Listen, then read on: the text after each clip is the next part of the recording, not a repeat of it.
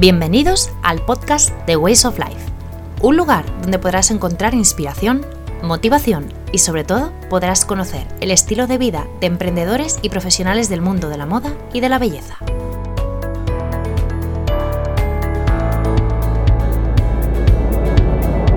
Hola, ¿cómo estás? Soy Elsa Galán, publicista, personal shopper y creadora de Ways of Life, un proyecto donde guía a mujeres a encontrar su verdadero estilo, o lo que yo llamo su Way of Life. Me gusta conocer el estilo de vida de mis clientas y mis entrevistados no iban a ser menos. Vamos a conocer su trabajo y su forma de vida en profundidad. No te lo pierdas, dos sábados al mes en tu sistema de podcast favorito. Recuerda que todos los detalles del podcast podrás encontrarlos también en la web de Ways of Life, www.waysoflife.es, pinchando en el apartado de podcast. Ways of Life, un podcast para inspirar y para disfrutar. ¿Te apuntas?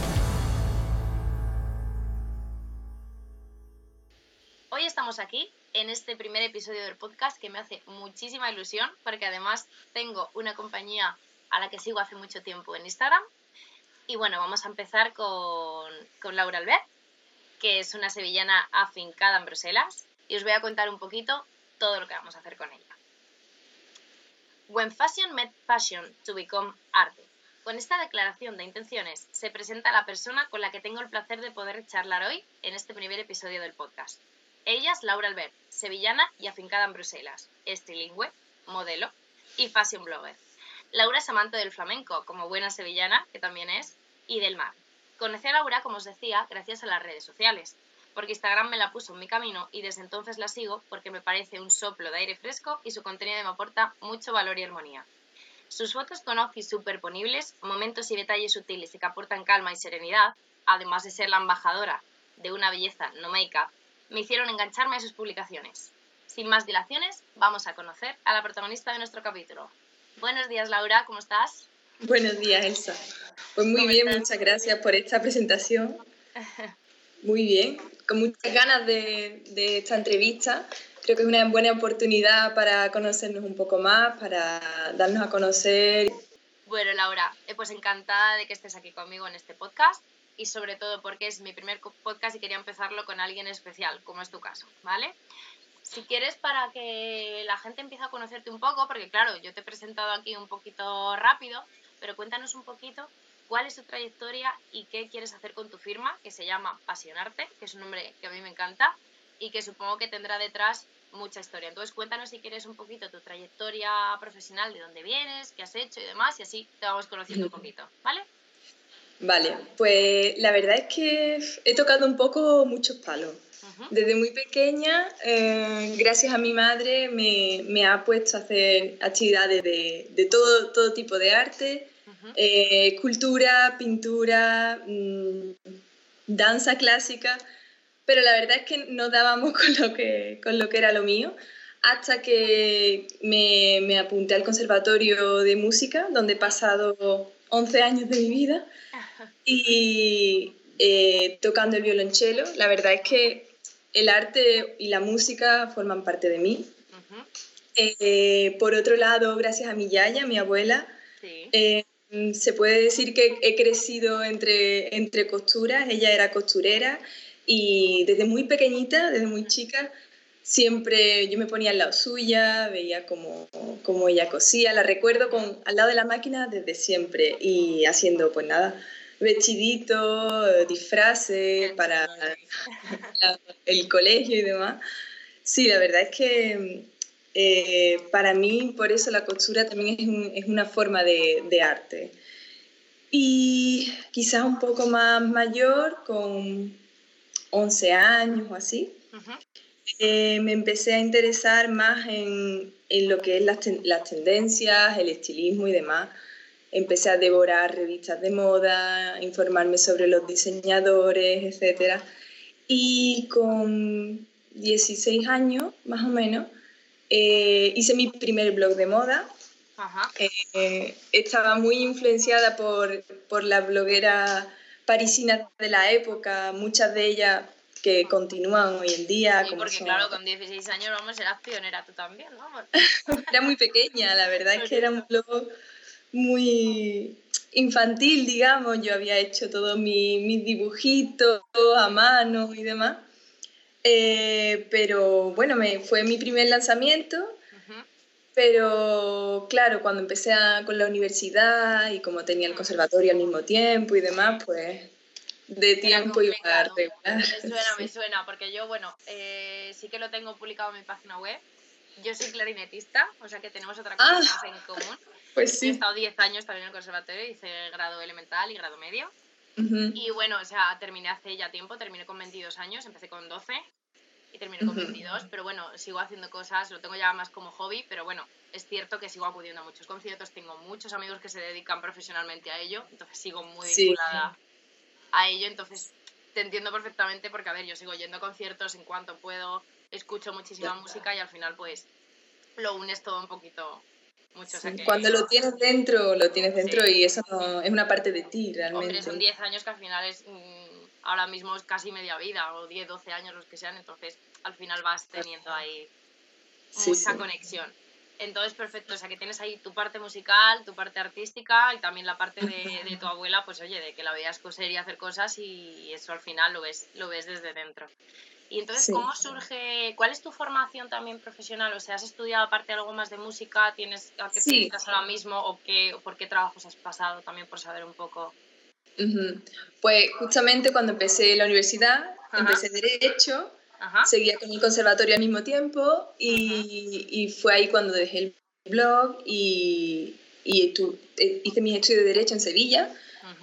Y cuando acabé Derecho, eh, pasé un año en París, justamente estaba maravillada por esa ciudad y tenía muchísimas ganas de vivir allí. Después de haber visto tantísimos blogs de moda parisina, la verdad es que tenía muchísimas ganas.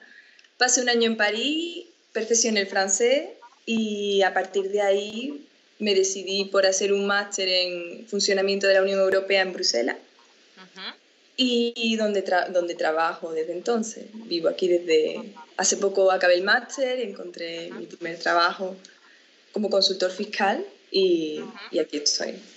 Perfecto, o sea que eres también una persona muy de moverse, de viajar y de ver cosas nuevas, ¿no? Sí, me gusta mucho conocer otras culturas, los idiomas me apasionan. Sí, perfecto. Sí, sí, desde luego. Hablas, yo cuando te sigo en Instagram digo, madre mía, es que habla perfecto, porque yo hablo inglés, pero yo el francés me acuerdo que sí que lo estudié en el instituto, pero bueno, que estudias 3-4 años que al final pues te acuerdas de cosas, te suenan, entiendes algo, pero no te puedes manejar en ese idioma.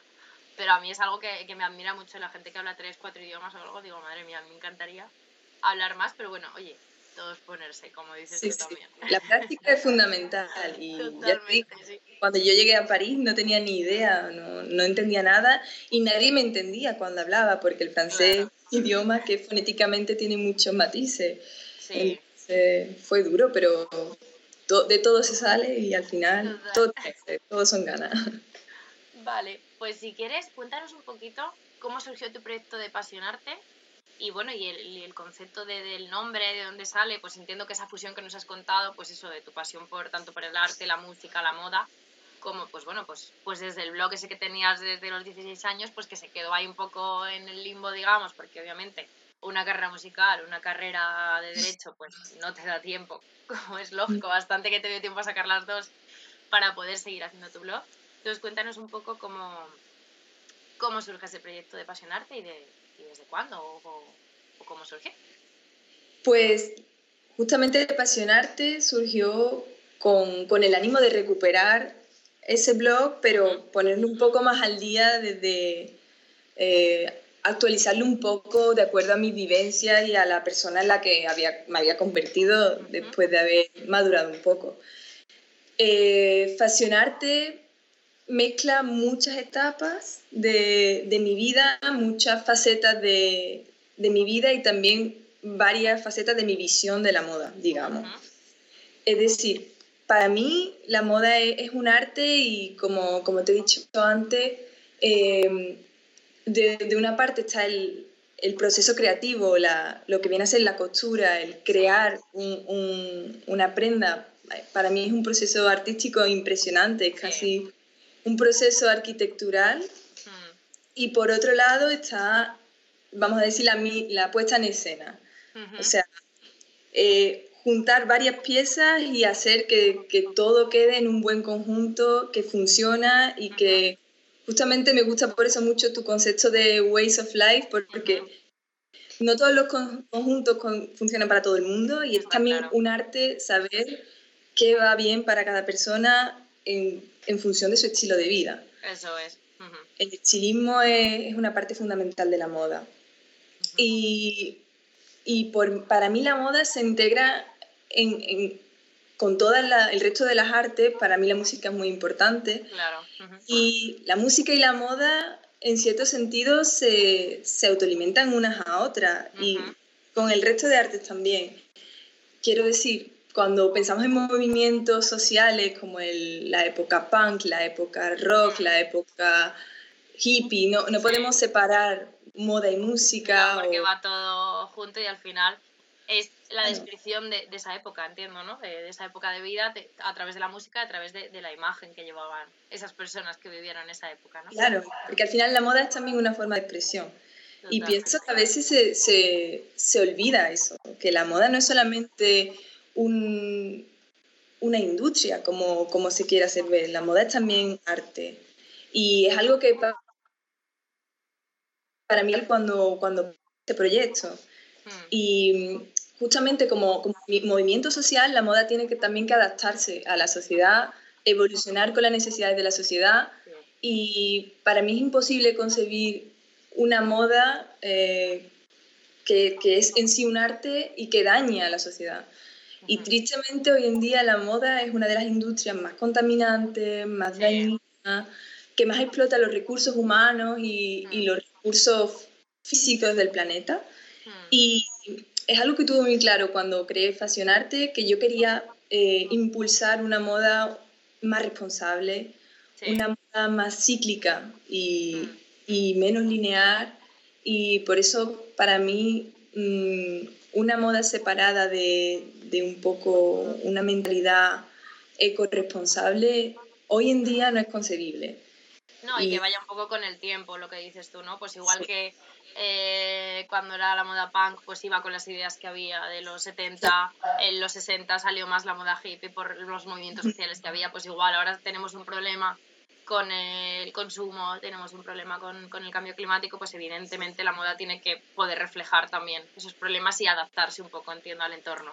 Sí. Efectivamente. Y también dinos un poco, entiendo que quieres conseguir, pues eso, una imagen, desde luego lo dejas muy claro en tu Instagram con tus outfits, son súper chulos, yo creo que es un equilibrio muy claro de, pues, de complementos, de ideas y de algo que realmente va también con tu estilo de vida y con lo que tú haces. Al final es algo que yo valoro mucho, porque hay gente, hay mucha gente que va vestida un poco a lo que surge, tendencias que surgen, pero a lo mejor no va con lo que ella o con lo que él está haciendo en ese momento. Entonces yo creo que eso también es muy importante. Entonces, dinos, ¿cómo funciona apasionarte? Porque tú tienes un blog en el que publicas mucho, por cierto. Sí. o sea, que eres muy constante. Procuro. Eso también es muy, es muy complicado. Pero, ¿y cómo funciona? ¿Qué quieres reflejar, sobre todo, esas personas que quieres reflejar? Yo nos has dicho, pues un consumo más ecológico, más responsable. Supongo que también estás muy al tanto de las firmas, cómo hacen sus colecciones o qué, qué implica cada, cada colección también para ellas, ¿no? Pues eh, Fashionarte mm, me gustaría transmitir eh, el, el, hecho de que es importante que cuando, cuando abrimos nuestro armario eh, intentemos sacar todo el, todo el potencial creativo para, para crear combinaciones diferentes. Como, como hemos dicho antes, es muy importante eh, ser fiel a uno mismo, ser fiel a tu estilo. Eh, todos no somos iguales y, y claro, la, la, moda es también un, un, vehículo de expresión. Pero sí que me gustaría impulsar a la gente a reflexionar un poco sobre lo que tienen, lo que no deberían tener, lo que deberían guardar, eh, eh, qué les falta en ese armario para poder hacer algo coherente. Sí. Y, y, me gustaría demostrar que a menudo la ropa de segunda mano tiene una, está un poco mal vista Sí, sobre todo, bueno, a lo mejor tú que estás en Europa, digamos, en Europa más, más avanzada, por así llamarlo, pero en España es cierto que, bueno, ahora sí, en Madrid, por ejemplo, ya tenemos eh, un par de tiendas un poco más top de, segunda mano y demás. Pero sí que es cierto que, por ejemplo, en Inglaterra se lleva haciendo muchos años ese concepto de ropa de segunda mano y es algo muy aceptado.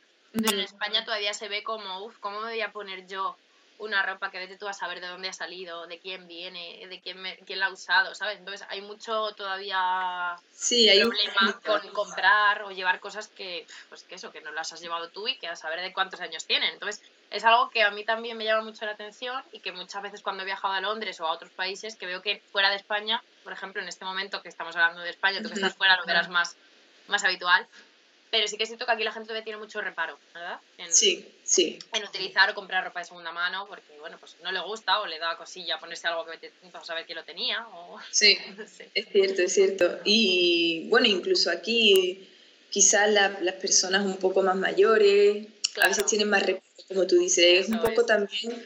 La moda es revolución y cambia con, con las épocas y, hmm. y quizás es, es, nuestro turno ahora de la un poco más joven de, de, intentar cambiar eso, pero claro, eh, finalmente yo, yo, he tenido amigos que, que han trabajado en, en, tiendas de ropa y me decían, si tú supieras, cada vez que, que compras algo, lávalo, porque es ¿no? como en los bares decimos a menudo.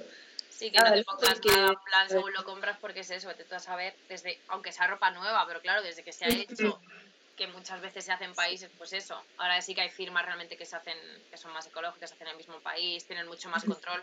Pero normalmente las tiendas donde solemos comprar, pues vienen, pues eso, de Tailandia, de Marruecos, de no sé qué. Entonces, todo el proceso que pasan de viaje hasta que llegan esas prendas. Y vete tú a saber, pues eso, dónde han estado, en qué almacenes, en qué condiciones. Entonces, totalmente lo que dices tú, o sea, no te pongas jamás nada porque vete tú a saber que puede tener eso impregnado en, en, en la prenda. Pero bueno. Sí. Y bueno, Laura, cuéntanos un poquito, ya nos has contado que tienes un blog y la cuenta de Instagram, que luego ya dejaremos todo anotado en el blog para que te puedan seguir, ¿vale? Tanto en el blog como en Instagram, pero ¿cómo funciona, cómo quieres que funcione, cómo funciona ahora mismo apasionarte a, través del blog y a través de tu cuenta de Instagram?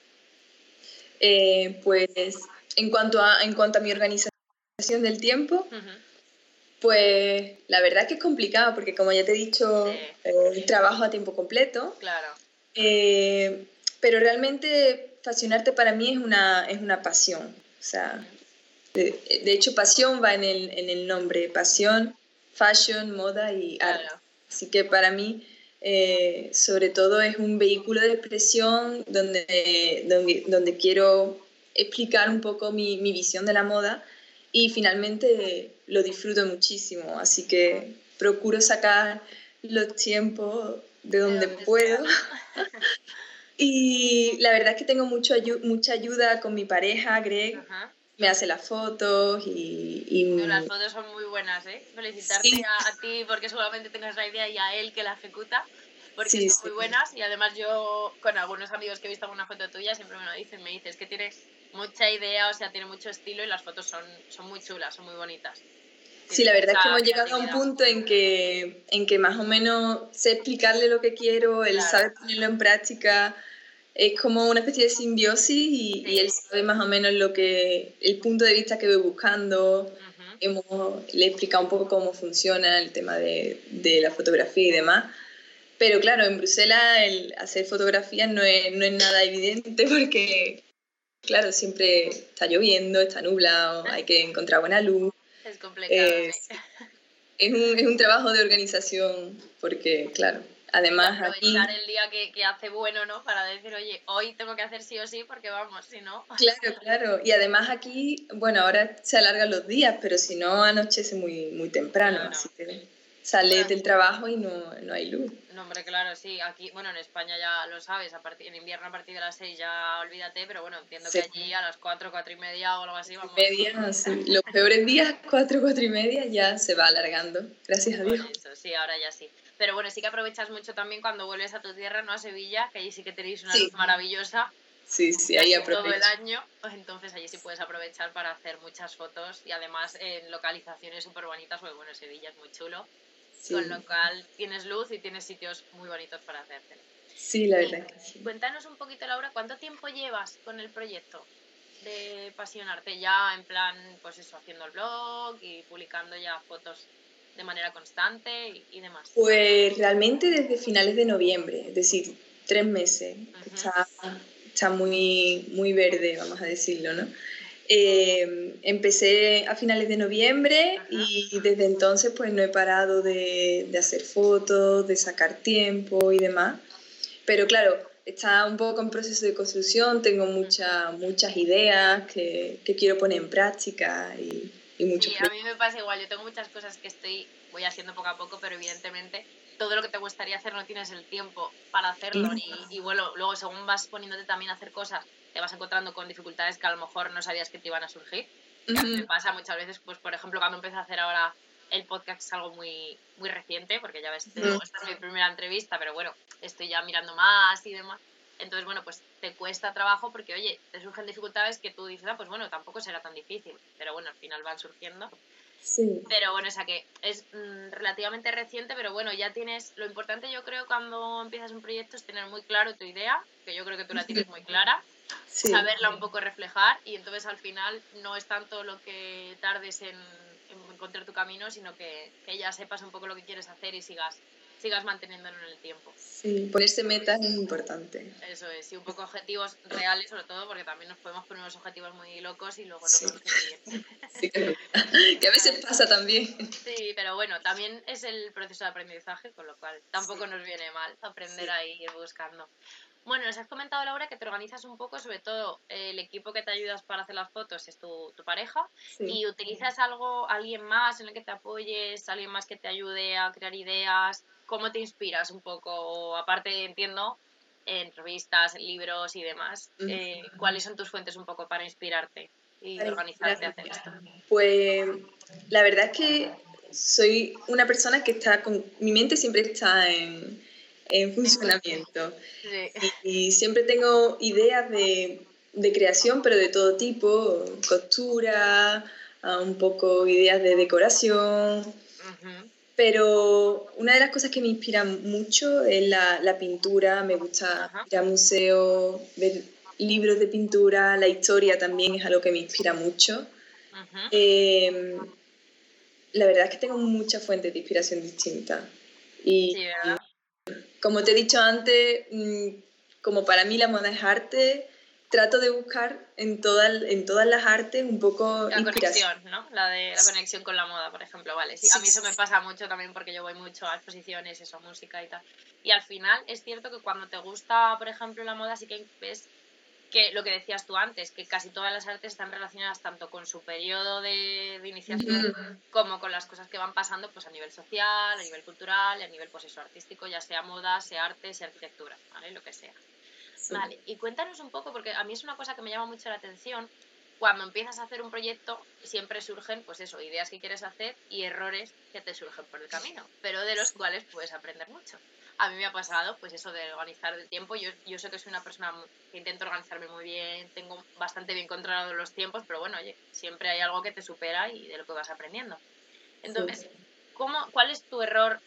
Así que digas, pues mira, es que aquí le ha fastidiado un, mogollón, pero me ha ayudado a seguir aprendiendo y oye, pues a, a, seguir creciendo mi proyecto. O cuéntanos alguna cosa que te haya pasado que, de la que hayas podido aprender.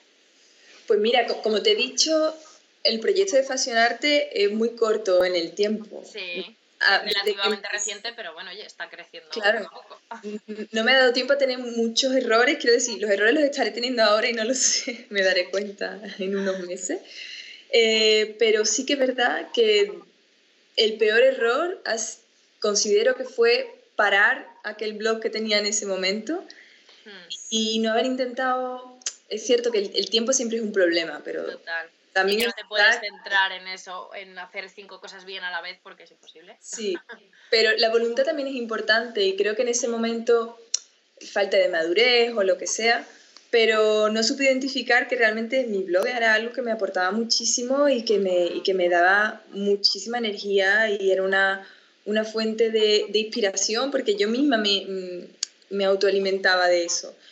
Y creo que fue un, un, error de haberlo, de haberlo parado. Pero bueno, todo, todo se puede solucionar, por eso he dicho, voy a lanzarme otra vez y, y, cuando hablas justamente de organización, creo que eso es una de las cosas más importantes. Hmm. Cuando tienes un blog y tienes un trabajo y, tienes una vida, tienes que organizarte muy bien porque si no, la verdad es que no, llegas a, a tu como, como te gustaría. Es fundamental tener muy claro dónde vas, como tú dices, tener claro tus proyectos y saber distribuir el tiempo para, para cada uno. Perfecto. Y dime sobre todo cuáles son, como es algo, tu proyecto es reciente y bueno, llevas unos meses, pero bueno, vas dando tus pasos con, con ganas y demás, ¿cuáles son tus próximos pasos que nos puedas contar? Nada que sea súper secreto, que digas, es que no te lo puedo contar porque si no, cuál es tu idea a lo mejor durante este año, en 2019 o de cara a 2020. ¿Cuál es tu idea un poco de cómo va a crecer Pasionar? Pues tengo muchas y muchas ideas que, que deambulan por mi cabeza, pero más concretamente eh, quisiera dar el paso a un blog un poco más, eh, más accesible, crear, crear mi dominio propio eh, para que sea más, más fácil de leer, más fácil de cargar para, para los dispositivos móviles de mis lectores. Em, y una de las cosas que considero fundamental es crear un blog trilingüe. Ah, actualmente escribo solamente en español, pero um, es algo que le da, le da muchas vueltas, bueno, y que escribo una, una, columna en español, una en francés, una en inglés, digo, eso no es claro. Finalmente creo que voy a hacer un blog con, con tres idiomas y así podré llegar más fácilmente a mis lectores. Y em, tengo en mente eh, una serie de capítulos YouTube. He creado mi, mi cadena YouTube hace muy poco. Y, y, tengo en mente algunos capítulos de, de retos para intentar mm, dar ideas a la gente y, y ayudarles a, a, sacar más potencial de su armario.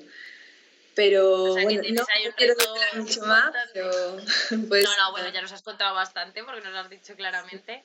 Y, y sí, la, la, verdad es que me parece una idea súper chula lo de hacerlo en tres idiomas, porque aparte de que tú los dominas y te va a ser fácil poder llegar a esa... Es cierto que te va a abrir muchas más puertas, porque obviamente tú además estás en Bruselas, puedes ahí interactuar con gente que te rodea allí en, en tu zona lo mismo de acción, vas a poder llegar pues eso a toda Europa y vamos a todo el mundo, porque al final el inglés se lee en todo el mundo, el francés se lee a lo mejor en otra parte del mundo que no llega al inglés, y bueno, y el español, que al final es tu, lengua madre y también te va a ayudar muchísimo en América Latina, en España y en muchos otros sitios. O sea que creo que es muy buena idea y creo que es un punto importante a destacar de, de, tu proyecto, porque no todo el mundo, es cierto que hay muchas blogueras que escriben en español y en inglés, pero que sean tres lenguajes y que tú los domines, creo que es un punto a tu favor y a destacar de, de tu proyecto. O sea que mucha suerte con ese... Espero que no sea demasiado ambicioso porque de todas maneras eso requiere mucho tiempo escribir en tres idiomas.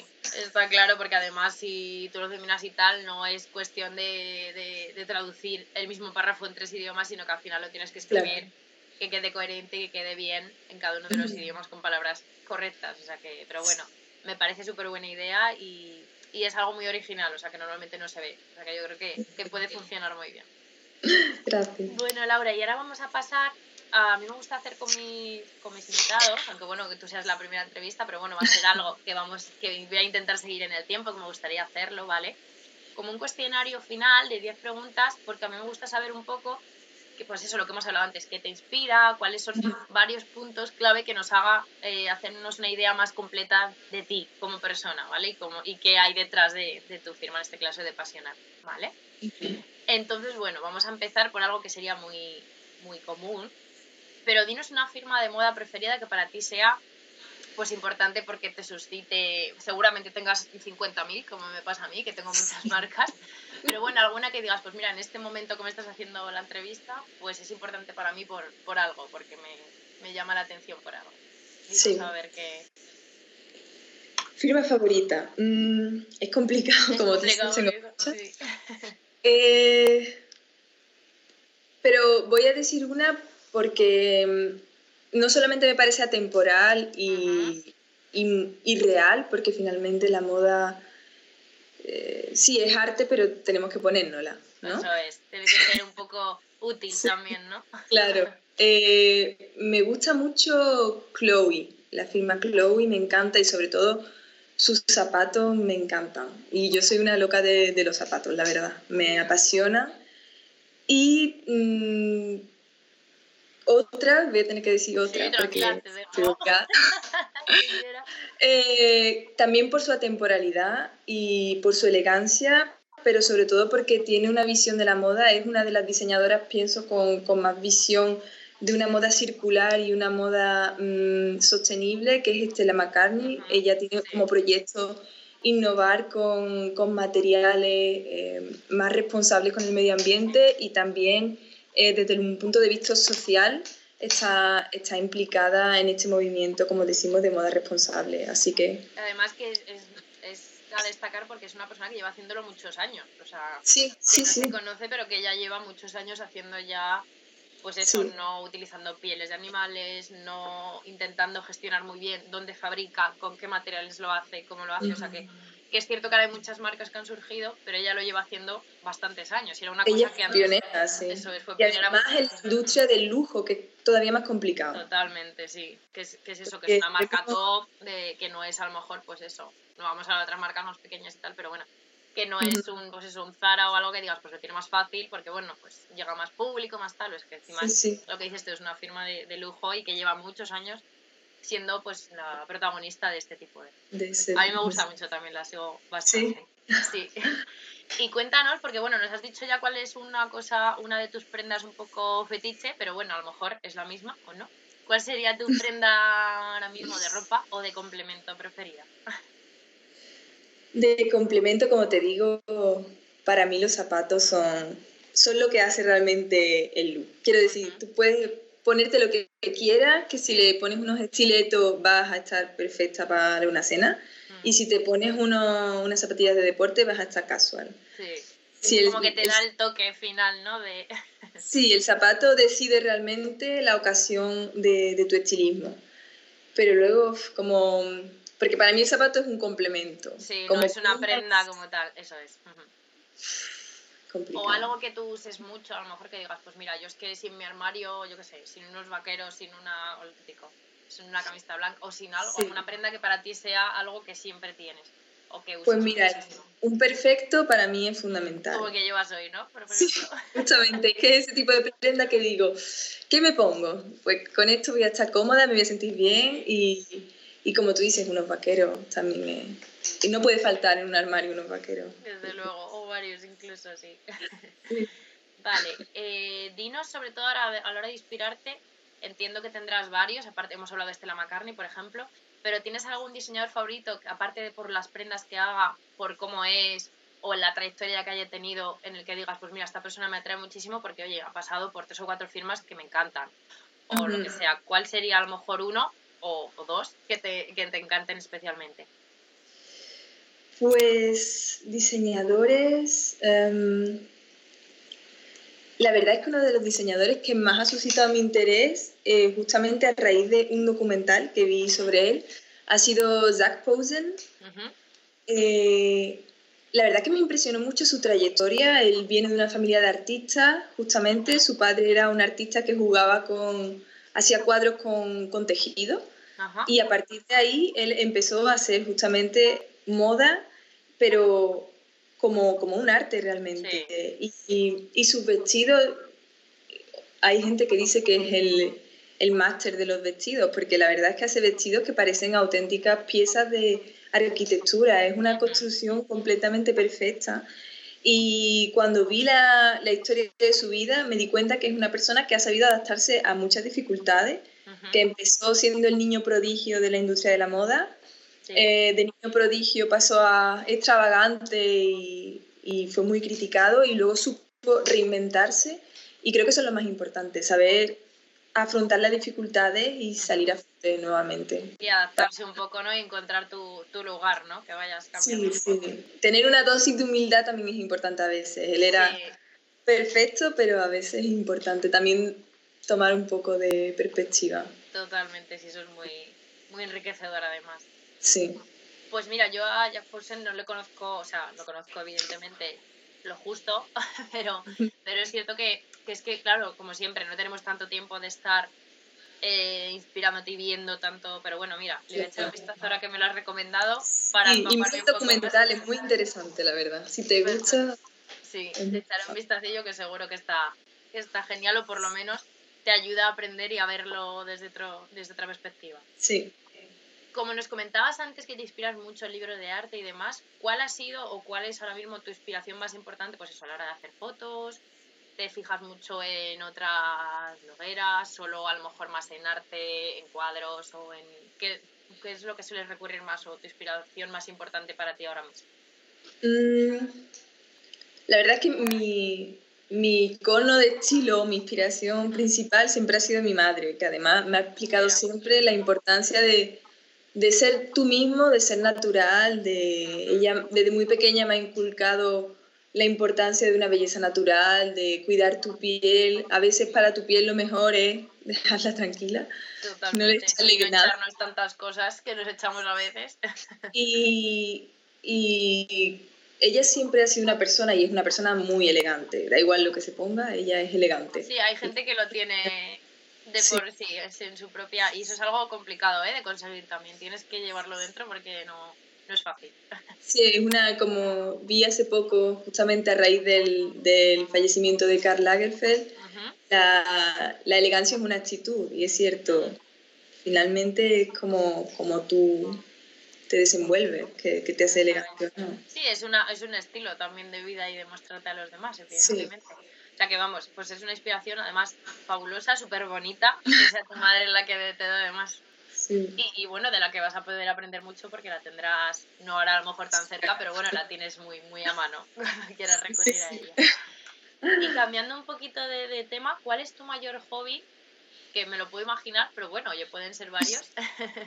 ¿Cuál sería tu mayor hobby aparte de todas estas cosas que haces? Que bueno, oye, tienes tu trabajo, tu blog y bueno, ¿cuál, que, los ratitos que tienes esporádicos, ¿qué es lo que sueles hacer? O, o tendrás a lo mejor varios, pero bueno, Cuéntanos un poco. Intento, mm, cuando tengo un hueco, sacar tiempo para coser, porque como te digo, eh, la costura me gusta desde muy pequeña y siempre la he hecho con mi abuela, pero claro, ahora no la tengo tan cerca. Cuando, cuando me pierdo, le llamo y le digo, esto, esto no funciona, ¿qué es lo que pasa?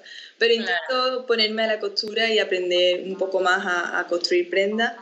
Eh, la música, como te digo, cuando tengo un tiempo, saco mi, mi violonchelo y, toco un poco y, y, el flamenco. La verdad es que a cada momento que puedo trato de escuchar flamenco, verla un poco flamenco. Es una cosa que siempre ha ido conmigo. Sí, ¿no? Perfecto. O sea, que serían un poco tus tres pilares que te apoyan un poco.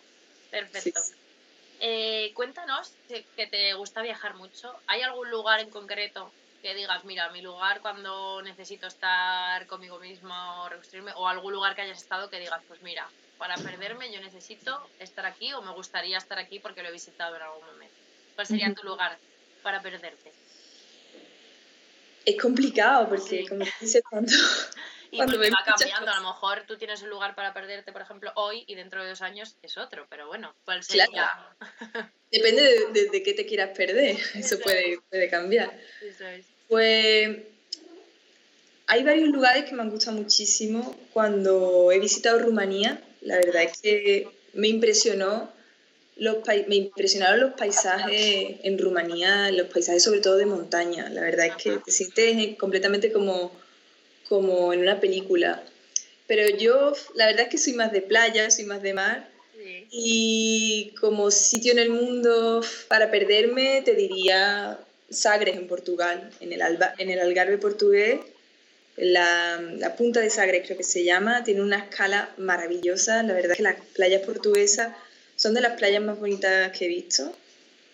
y, y, además tienen buenas olas para hacer surf, para, para acampar, hace buen tiempo. La verdad es que es un sitio muy, muy bonito. Muy chulo. Pues mira, no lo conozco, o sea que me lo noto.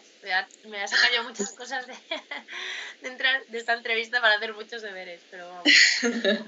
Vamos a cambiar un poco de tercio. ¿Tienes algún objeto de la suerte o algo que vaya contigo o que lo tengas en casa y digas, pues es que mira, lo necesito porque me da la sensación de que me da buenas vibraciones? Um, objeto. Bueno, tengo mi cello, que es muy importante para mí. claro. Sí, para un músico el instrumento es como, bueno, claro. lo toques más o lo toques menos, pero bueno, es algo que... Siempre está ahí, además está decorando el salón. Y la alianza de mis abuelos, que la llevo siempre, me la, me la, regaló mi yaya. Y era la alianza que la alianza de su boda que llevaba desde, desde pequeña, pero ya en un momento la llevaba colgada en el cuello y la dio y la verdad es que no me la quito, jamás. Y... O sea, que eso sería así, que sería un objeto de la suerte porque la lleva siempre. siempre, siempre. Sí, oye, son cosas emocionales que, oye, nos apoyan y, y nos dan ayuda, o sea que viene siempre muy bien. Pues sí. Laura, ¿cuál consideras que es tu punto fuerte? Que te ayuda a hacer todo lo que haces ahora mismo. O que digas, pues mira, yo por ejemplo sé que me organizo muy bien, porque soy una persona muy constante. Pero tú qué dedicarías, por ejemplo, o qué dirías, pues mira, yo señalaría este, este punto de mí. Pues yo, la verdad, para serte sincera, en la organización no soy tan buena como tú. intento, lo intento. Y, y, yo creo que realmente lo, lo que me da el punto positivo es que soy alguien que, que, tiene muy claro lo que quiere. Yo sé muy bien lo que quiero, sé muy bien dónde voy. Y mi madre a veces me dice es que cuando se te mete algo en la cabeza, no para hasta que, hasta que lo consiguen, ¿no? Y creo que eso es lo, lo bueno que tengo. Y quizás suple otros defectos como eso, la falta de organización, porque finalmente eh, el hecho de saber que quiero hacerlo y, y, que tengo que hacerlo me obliga un poco a, a mejorar otros aspectos. Totalmente, ¿no? Y que es algo que tienes mucho camino ganado porque hay gente que tiene muchas dudas o que sabe más o menos lo que quiere, pero va cambiando de opinión o ahora sí o no estoy segura. no. Entonces eso es algo muy importante que te va a ayudar a hacer muchas cosas, no solo apasionarte, sino a casi todo en tu vida. Así que eh, es un punto muy... Tienes suerte de tener eso tan claro, vamos. Cuéntanos, como eres una persona que, te inspiras mucho, seguramente que leerás mucho, ¿Tienes algún libro de cabecera preferido que digas, mira, me lo he leído 50 veces? ¿O recurro a él cuando tengo dudas con algo? ¿O, que te guste simplemente porque te encante? Pues la verdad es que no soy una gran lectora, no, no leo demasiado. Eh, pero de todas maneras es algo que tengo pendiente. Quiero, quiero leer más. Pero como libros que me hayan, que me hayan marcado, eh, quizás uno que se llama El Caballero de la Armadura Oxidada. Sí, lo conozco. ¿Lo conocen? Sí. muy cortito, pero la verdad es que es una, una auténtica lesión de vida. Totalmente. Además es que es como un pequeño cuento. Sí. Entonces que se lo puede leer cualquier persona, ya sea de... No es un libro para nada difícil, se lo puede cualquier persona en cualquier momento.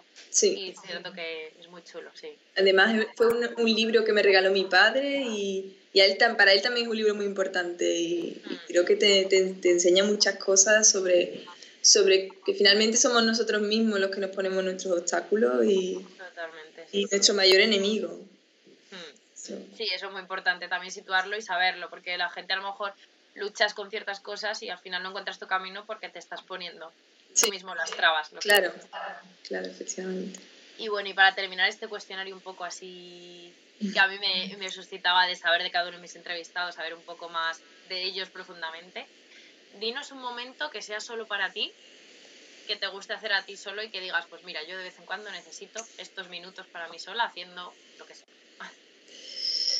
Pues no tengo muchos minutos para mí sola. Entiendo, seguro. Es complicado, sí. Intento, eh, pero quizás el momento para mí sola que me encanta es pasear por las playas del Rompido en Huelva, no sé si lo conoces, con mi perra y tristemente es un momento que, que, me cuesta encontrar porque claro, estoy lejos y demás, pero es uno de esos momentos, el Rompido tiene unos paisajes maravillosos y esa tranquilidad que, que no existe en otras playas de España y, y sí, la verdad es que eso lo disfruto mucho que es como tu momento ahí. Sí, sí. ¿no? Top y, para poder. Y pienso, y cuando paseas por la playa, yo creo que es uno de esos momentos, paseas por la playa con, con los pies en el agua y te pones a pensar, a reflexionar. Eh, es como una especie de meditación activa que la verdad es que se está muy bien.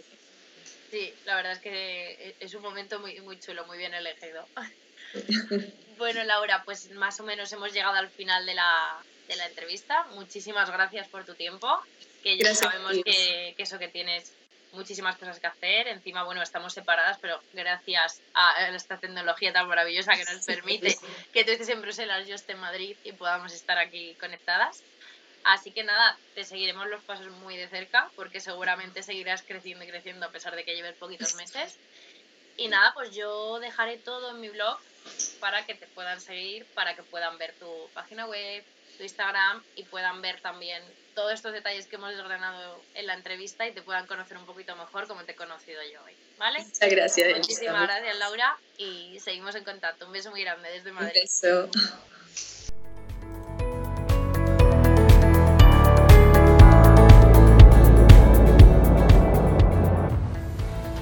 Hasta aquí el episodio de hoy. ¿Qué os ha parecido? Podéis dejarme vuestros comentarios y opiniones en el post de este podcast en mi página web www.waysoflife.es. Si además me dejáis una valoración en iVoox o en iTunes, os lo agradeceré eternamente y vuestro feedback me ayudará a hacer el programa cada día mejor. Me hace muy feliz poder aportar mi granito de arena dentro de un mundo que me encanta y del que aprendo cada día más. Os espero en el próximo episodio el sábado 23 de marzo. Nos vemos.